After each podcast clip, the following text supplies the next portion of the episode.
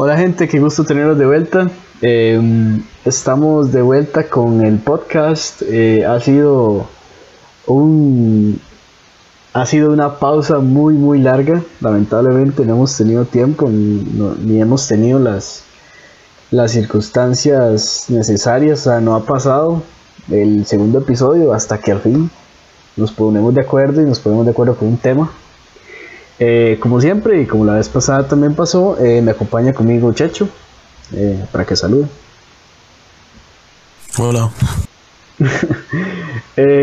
hoy venimos con un temita bastante importante, bastante vacilón y creo que está apenas para la época. hoy este, queríamos hablar sobre los juegos abrumadores. Hay algo, estos videojuegos que la gente casual o la gente que los ha probado y los deja botados por su gran cantidad de jugabilidad y, su gran cantidad de, contenido. Entonces, em, para empezar la conversación, antes que todo, quisiera que pues hablemos que en qué hemos, en qué hemos estado, qué, qué, nos ha pasado, qué, qué pasó después del pasado episodio, que por cierto está en la descripción. Eh, este sería el segundo episodio. La, lástima que no lo seguimos tan, tan, tan seguido, pero bueno, se está haciendo, aunque sea. Eh, ¿Qué has estado, Checho? ¿Qué, qué, qué, qué se estaba jugando? ¿Qué se estaba viendo? ¿Qué se estaba haciendo? Sí, últimamente estaba dándole más de todos juegos de Nintendo. Nada más por el, por el hecho de que ahí están baratos y hay como soy medio fan de Pokémon, entonces estaba en el Pokémon, el Ultrasol, perdón, el Ultraluna, y de hasta ahora todo bien. En el y no he vuelto a jugar, no sé, como que estoy esperando que salga algo así como que sale ahorita, bueno, el otro año, y, y sí, hasta ahora todo bien. Además, la razón por la que no hemos podido como como trabajar más o menos en otro video más seguido dificultades de horario. Dificultades de, horario y creo que también pues hemos estado en, otras cosas bastante ocupados. yo creo que más que todo, digamos, nos hemos pasado más como, no tanto como esto de, de estar jugando en línea, digamos, con la consola casera en cada uno en su casa. Últimamente, cuando nos hemos visto en persona, lo que hacemos es llevar las consolas portátiles y jugar Super Smash y, y vernos así, digamos. Creo que con, este, con esta modalidad de dar la consola portátil en todo lado es una maravilla. Porque casi que uno, digamos, últimamente, para contarles también, eh, liberamos nuestras consolas y, pues ahora tenemos acceso a toda la librería de Nintendo 3DS, entonces como que tenemos muchísimo que jugar, ¿cierto? Básicamente. O sea, no se acaba como... esto suena como un advertising, pero no se acaban las posibilidades.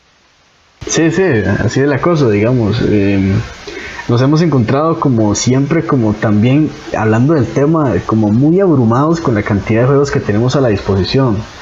Y ya entrando en materia, como podríamos decir, em, y podríamos empezar también aquí con el tema en la misma consola, en Nintendo 3DS.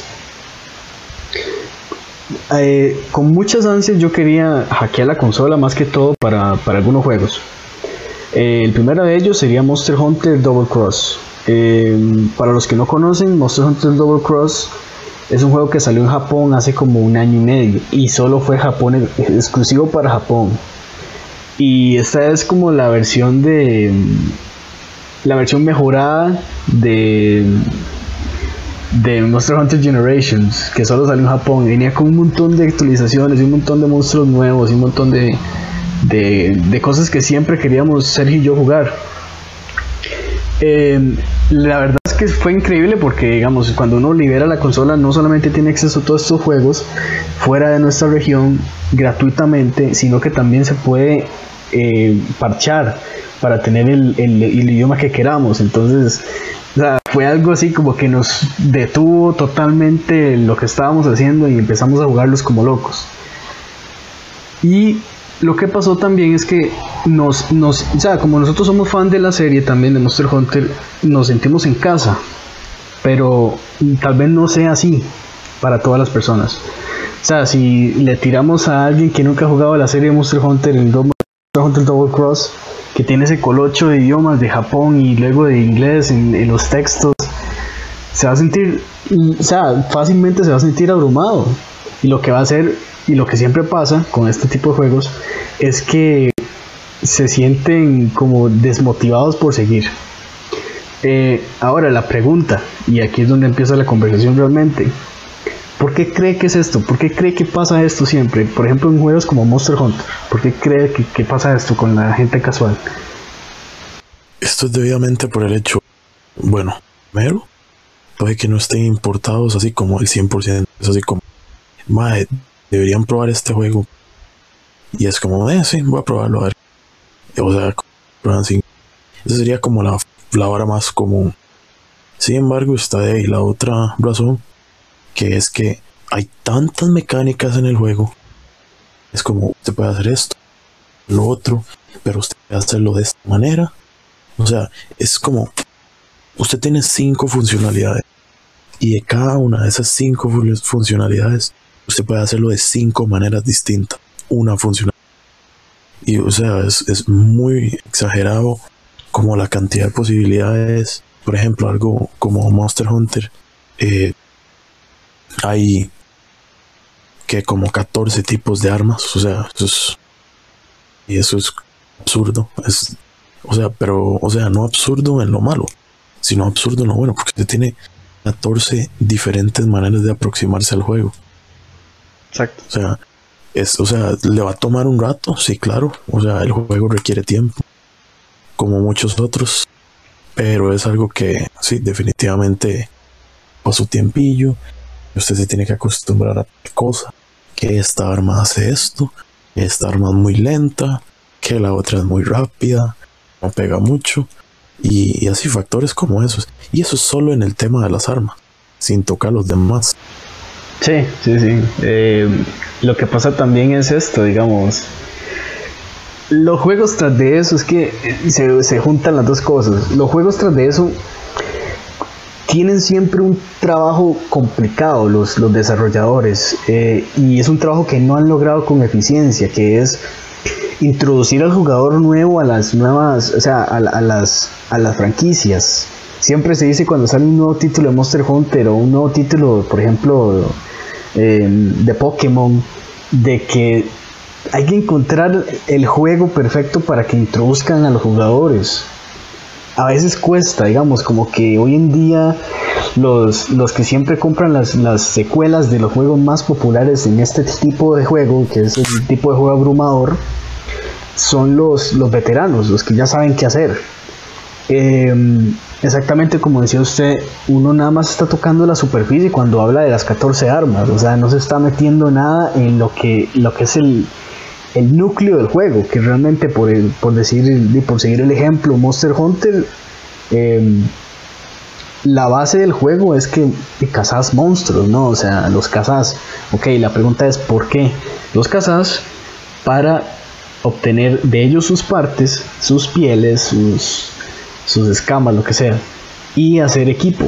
Este equipo te va a servir para el siguiente monstruo y el siguiente monstruo y así es infinito. Es hasta que termine, digamos, hasta que ya uno se canse de jugarlo realmente.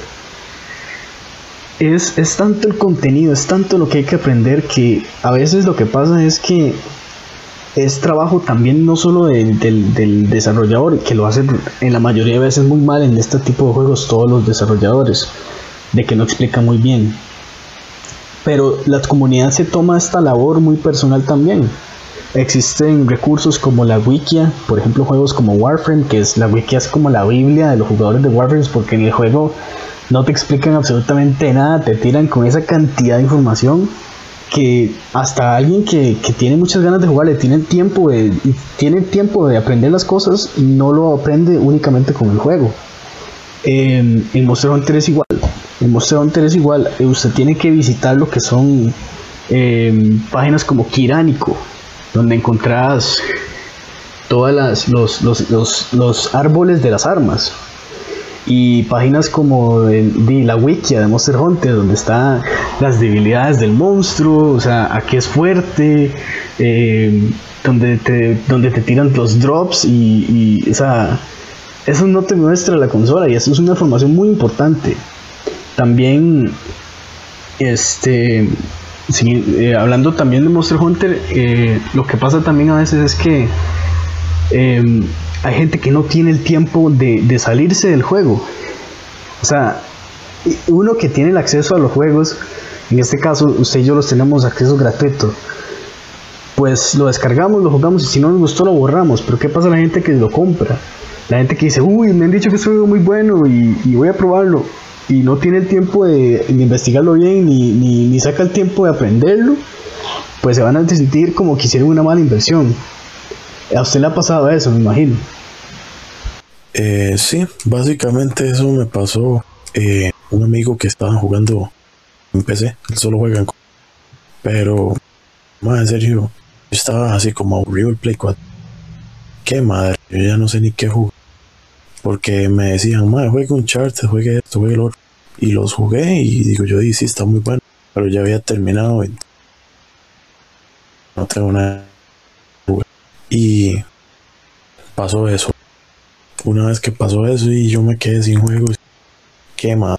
En esos momentos llega un compañero y me dice, más serio, si no tiene nada que jugar, Play, que un juego gratis, se llama Warframe, eh, no le explican nada más, eso sí, ponga atención a todo.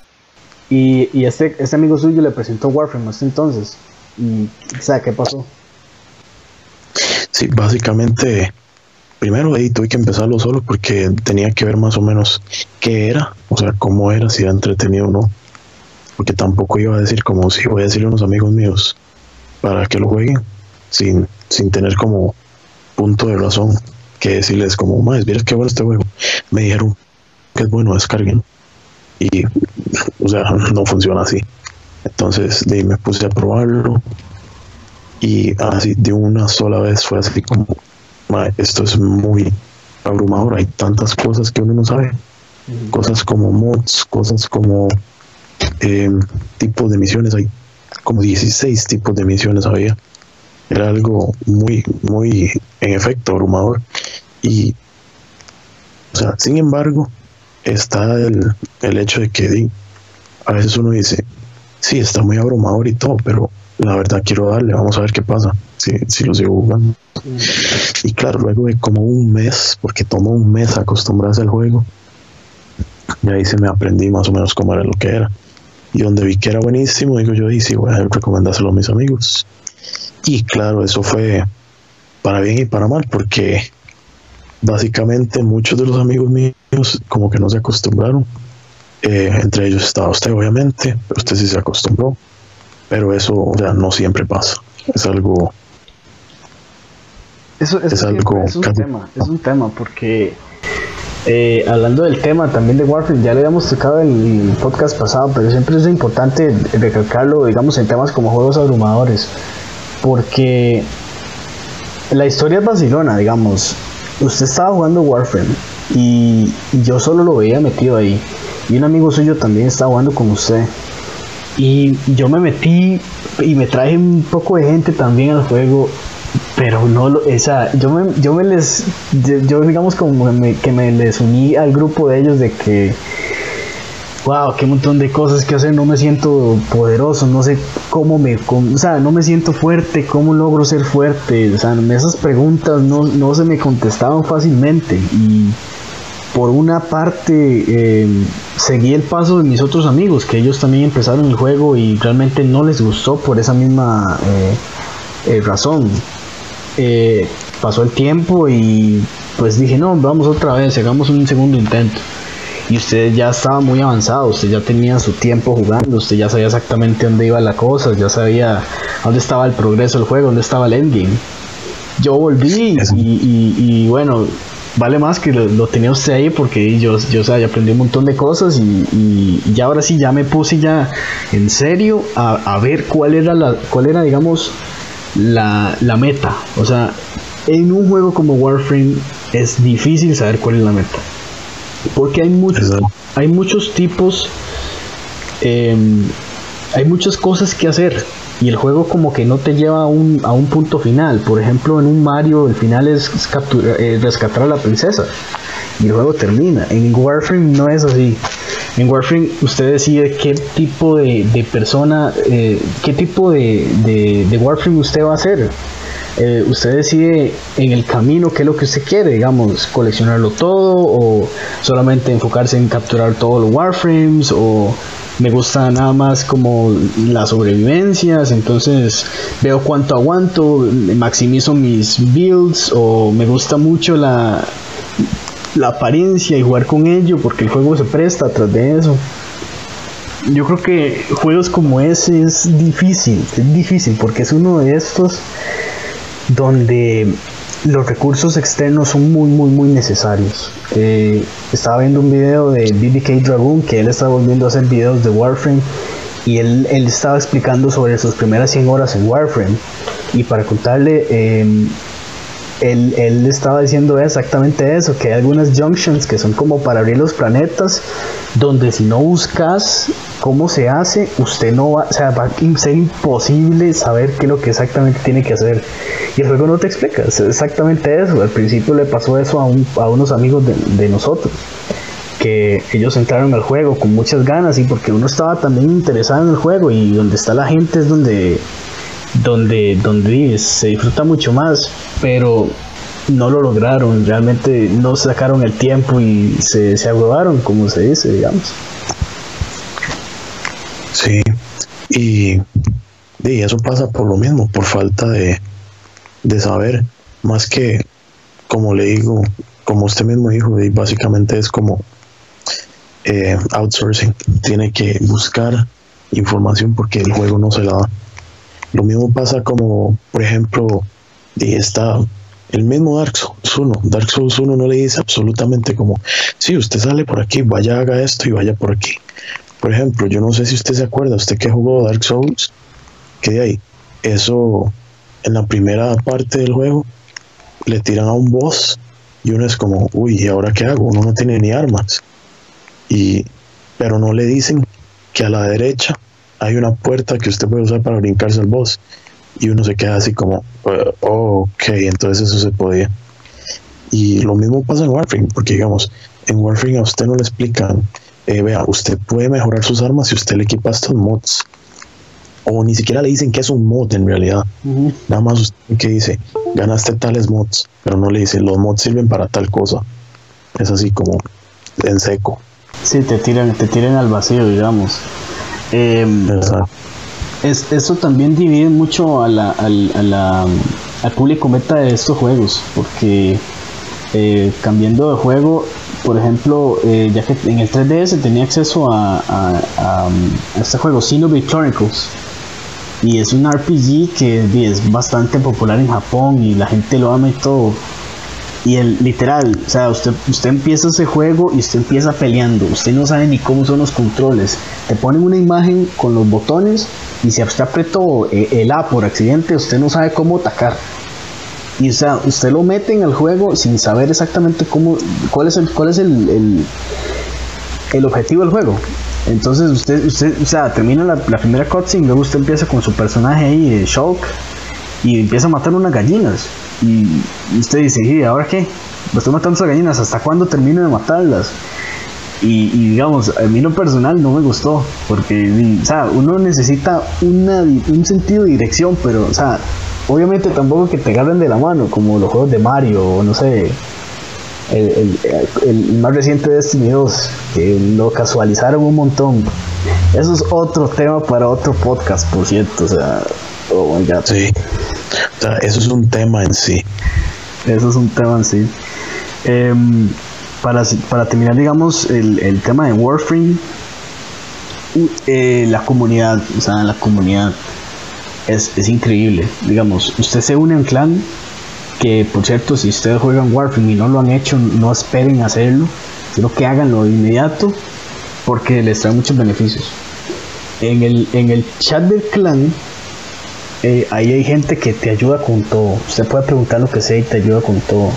Y eso es como, parece que es como mentira, pero es, es, parte de la experiencia, la gente que está ahí, la gente que te ayuda ahí. En otros juegos como Monster Hunter, ustedes lo tiran y usted no le puede preguntar a nadie porque no hay nadie. Solamente en línea y la gente en línea ya sabe qué tiene que hacer. Eso, eso, digamos, es increíble también porque a usted le ha pasado, ¿cierto? No. De que cuando estamos jugando nosotros en línea, encontramos a, alguien que es como rango 1, no sabe ni cómo subir de rango y con un revoltijo de ser, ¿es cierto? Sí, es un sí, como, eh, sí, voy a hacerme esto porque me gusta o voy a hacerme esto porque lo puedo hacer, pero de ahí no más. Es como, sí, o sea, está bien, está empezando y mucha gente tolera eso, digamos, o sea, usted y yo no tenemos problema con eso, pero como hay que gente que tolera, hay gente que no lo tolera, y ahí es donde empieza el problema con la comunidad. Y como la gente empieza a ser maltratada, por ejemplo, por la comunidad, o diciéndoles, eh, no, ustedes no saben jugar este juego, o cosas como eso, es que esos son entre los factores por los cuales la gente se aleja es como, más es que no, ni siquiera la comunidad sirve para, ayudarme. En cambio, eso no pasa siempre como ejemplo en Warframe, eso cuesta mucho que pase. O sea, no hay, no hay un problema de comunidad. Sí hay un, o sea, de todo hay gente, pero, o sea, siempre va a haber uno de esos elitistas que van a decir, usted no puede jugar conmigo, yo soy rango 20 y usted rango 1, ¿qué se cree? Y uno es como, ok, bueno, que desafortunado, pero... En, eso, en esa, digamos, en todo juego está eso, digamos. Em, es difícil también, digamos, eh, lo más reciente que se viene es Monster Hunter World y para cuando esto esté en línea, yo creo que ya habrá pasado la beta. Estoy, estoy pensando miércoles, entonces, este, hoy es miércoles, entonces gracias por escucharlo hoy miércoles. Em, em, ¿Cómo se llama? Entonces ya la beta habrá pasado de Monster Hunter World, que, que fue este fin de semana pasado.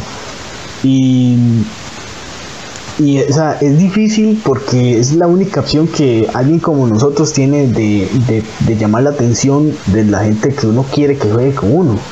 Por ejemplo, nosotros tenemos un montón de amigos que, que, siempre los hemos tratado de meter a la saga Monster Hunter y hasta lo han tenido en sus manos pero les cuesta, les cuesta un montón porque es mucha la información, los abruma demasiado el juego. Y hay que ver exactamente, eh, eh, eh, el tema que quiero, que quiero tocar para finalizar es, ¿qué se hace? nosotros tenemos una tarea que es convencer a nuestros amigos, por ejemplo, en cualquier juego, en cualquier juego. ¿Qué se hace en el caso de un juego que que sea extremadamente abrumador, ¿qué se hace para, para atraerlos? Para, o sea, ¿se, simplifica? ¿Qué, ¿Qué, opina usted que se debe hacer? Por lo menos en mi caso, yo tengo un método como para convencer gente que haga algo que yo quiera. Es, bueno, eso suena medio, medio inapropiado o algo así como manipulación, pero, o sea, a lo que me refiero o a lo que voy con eso, es que primero hay que comportarse básicamente como un maestro. O sea, usted es como un maestro en una escuela, en un colegio o algo. Usted tiene que decirles, explicarles cómo funcionan las cosas y decirle, ¿entendió? No, bueno, ya le explico otra vez. Pero eso tiene que hacerlo casi siempre, o sea, en casi todos los casos. ¿Por qué? Porque es algo importante. O sea, si usted va, si usted quiere que su amigo juegue con usted tal juego, se tiene que explicarle las mecánicas de ese juego, definitivamente. Mm. Sí o sí, porque si usted lo hace, eh, ¿qué va a hacer? Su amigo se va a quedar como, oiga, pero es que no sé cómo hacer esto y esto y esto. Y si usted se queda en silencio, va a decir, no me dice ni cómo tengo que hacer las cosas, cómo quieren que juegue si no puedo, o mejor dicho, no sé jugarlo. Y es ahí donde pasa el problema, pero si usted se comporta como, como le dije, como un maestro, como básicamente como el guía, la persona que le va a enseñar cómo jugar mecánicas ocultas, por ejemplo, está el mismísimo tema de cómo sacar crías en Pokémon, eso es un tema que es muy complicado y todo tiene muchas mecánicas ocultas. Uno, uno ni se da cuenta, hasta que uno le empieza a poner atención es cuando uno se da cuenta. Mm. Y por ejemplo, explicar algo como eso, o explicar algo como el sistema de mods en Warframe, o cómo funciona forjar armas en Monster Hunter, cualquiera de esos términos es algo que se dura que es como una hora explicándose. Exactamente. para que Volviendo al tema de Monster Hunter, este, hay armas, digamos, en el juego. Eh, usted piensa que cansando un monstruo ya tendrá todo para hacerse el arma. Usted dice, oh, qué bien, lo logré matar. Voy a hacerme su espada, su Sword. Y cuando usted va y va al Smith y pa, necesita un montón de partes repetidas del bicho y necesita minerales. Y usted ¿dónde carajo saco estos minerales? No sé dónde están. ¿Esto qué es? E, eso, ahí es donde el juego debe de ser bastante, bastante claro. Yo creo que es una buena oportunidad porque Monster Hunter World parece que va para esa dirección. Va a ser igual importante mantener el interés de la gente con, mucho contenido. En mi caso, yo estoy pensando hacer varios videos, pero cuando no esté conectado ni estoy haciendo videos y hay gente que está, de, mis amigos, que les interesa, les interesa mucho, el juego, yo quiero tratar de hacer eso que dice usted exactamente, ser, como un maestro, tener paciencia y, y tratar de explicar las cosas lo más lento y, tal vez lo más claro posible. Porque es, demasiado lo que el juego necesita uno, una señal. Y, y bueno, para terminar, eh, nuestra experiencia, eh, quisiera, quisiera escuchar la tuya y luego yo digo la mía. en estos juegos agrimodales, ¿cuál fue nuestra experiencia? No que nos invitaron al juego, sino que lo descubrimos nosotros mismos en, su caso, de fijo le pasó con, no sé, eh, no sé, con cuál juego le, pasó. Eh, eso con cuál juego le pasó. Fue, fue con, fue con Dark Souls y el 1 que de yo nada más estaba escuchando como gente Dark Souls, Dark Souls y, yo ah, no le hice caso. Luego ya así cuando me quedé sin nada más que darle en el Play 3 digo yo, ¿sabes qué? Voy a intentarlo, vamos a ver. Y cuando eso pasó, bueno, ahí, aparte de que no me fue bien, digamos que uno sabiendo pasa el primer nivel en que eh, tal vez 25 minutos, algo así. Digamos que yo duré dos días tratando de averiguar cómo salir del boss en sí. O sea, fue algo que uno está como, ¿qué hago? ¿Qué hago? ¿Qué hago? ¿Qué hago? ¿Qué hago? Este men me sigue matando, no sé qué hacer. Eh, literalmente, por, gracias a que uno es como medio más perseverante, uno se queda ahí en el juego como diciendo, voy a darle la oportunidad, voy a ver si puedo salir de aquí, al rato el juego mejora. Pero mm, no toda la gente piensa así. Por ejemplo, de ahí está el hecho como, por ejemplo, ¿qué puedo decir? a un amigo, en el caso de, de Bloodborne, el que salió para Play 4. Es básicamente Dark Souls, pero increíblemente móvil y, todo. O sea, era algo como una nueva experiencia, básicamente. Entré a Bloodborne y yo, ah, debe ser igual que Dark Souls. ¿Y para qué dije eso? Era completamente distinto. Eh, todo se movía tan rápido. Usted, ¿cómo le digo? Usted tenía que agarrar bien su control en sus manos, porque si usted hacía algo mal, a usted se le iba a resbalar hasta el control de las manos. Era algo así de, ¿cómo se dice? Como estresante. Pero eso era lo vacilón, había que aprenderlo a jugar. Y ya cuando uno lo aprendió a jugar, ya, ya ahí uno dice, ah, sí. Y ya es donde ahí es donde usted puede disfrutar el juego, pero tiene que experimentar. Sí, sí. A mí, en lo personal, me pasó con, con Monster Hunter en los tiempos del Wii, mi hermano, eh, a mi hermano en el colegio, porque entonces estaba en el colegio, un amigo le, dijo un montón de cosas de Monster Hunter 3. Dice, uy, vieras ese juego, está muy bueno, es demasiado divertido, es de acción, no sé qué. Y le prestó el disco, le prestó el disco quemado, porque nosotros teníamos el quemador ahí.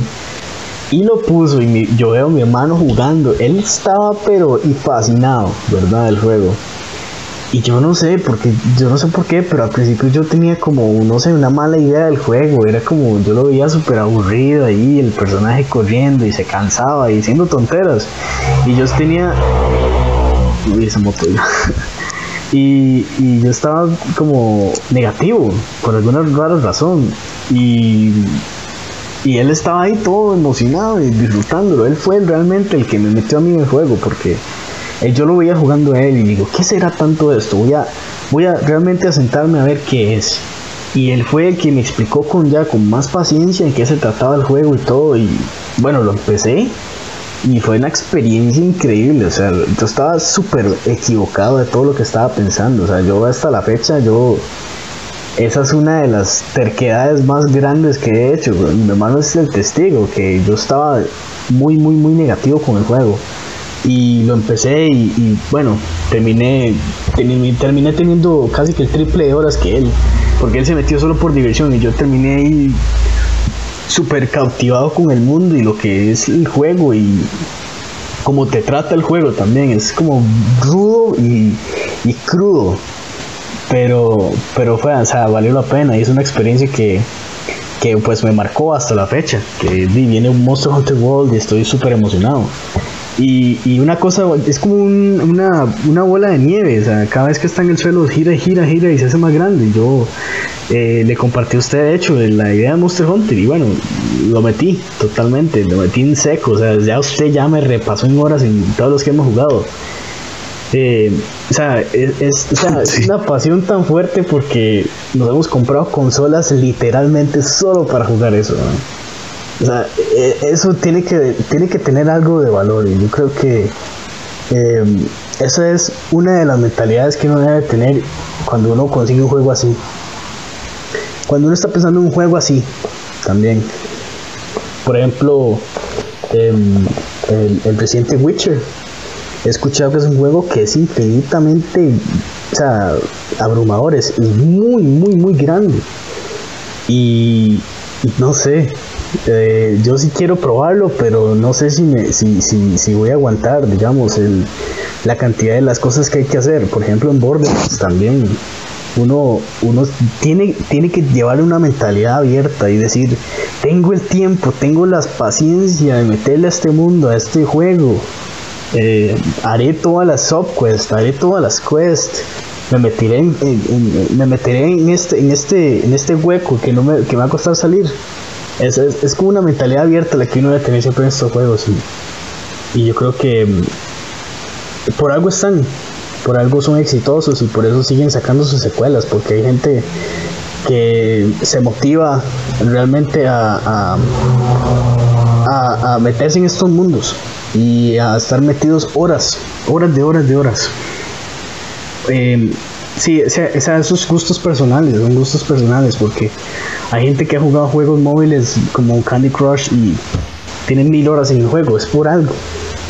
Estos juegos tienen, tienen siempre como, como una chispa y es cuestión de que uno decida si está preparado para meterse en ella y, aprenderlos bien antes de, antes de comprarlos. Eso ha afectado muchas, muchas compras de mucha gente. Y, y bueno, em, creo que eso sería. Em, ¿Algún comentario que quieras decir antes de terminar? ¿Algún consejo? Eh, ¿qué puedo decir?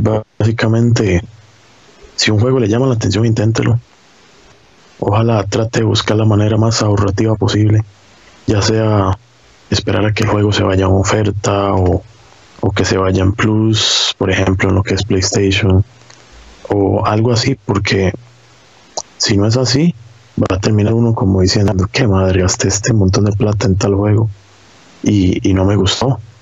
Porque digamos, eh, yo tuve esa experiencia, pero fue así, fue así muy brevemente. Yo dije, está bien, nada más lo revendo y ya, pero hay cosas que digamos, usted se compra un juego, el juego ni siquiera le gusta a la gente, entonces usted se lo compra, no le gusta, usted trata de revenderlo, pero a la gente no le gusta, entonces usted dice, madre, acabo de botar un montón de plata.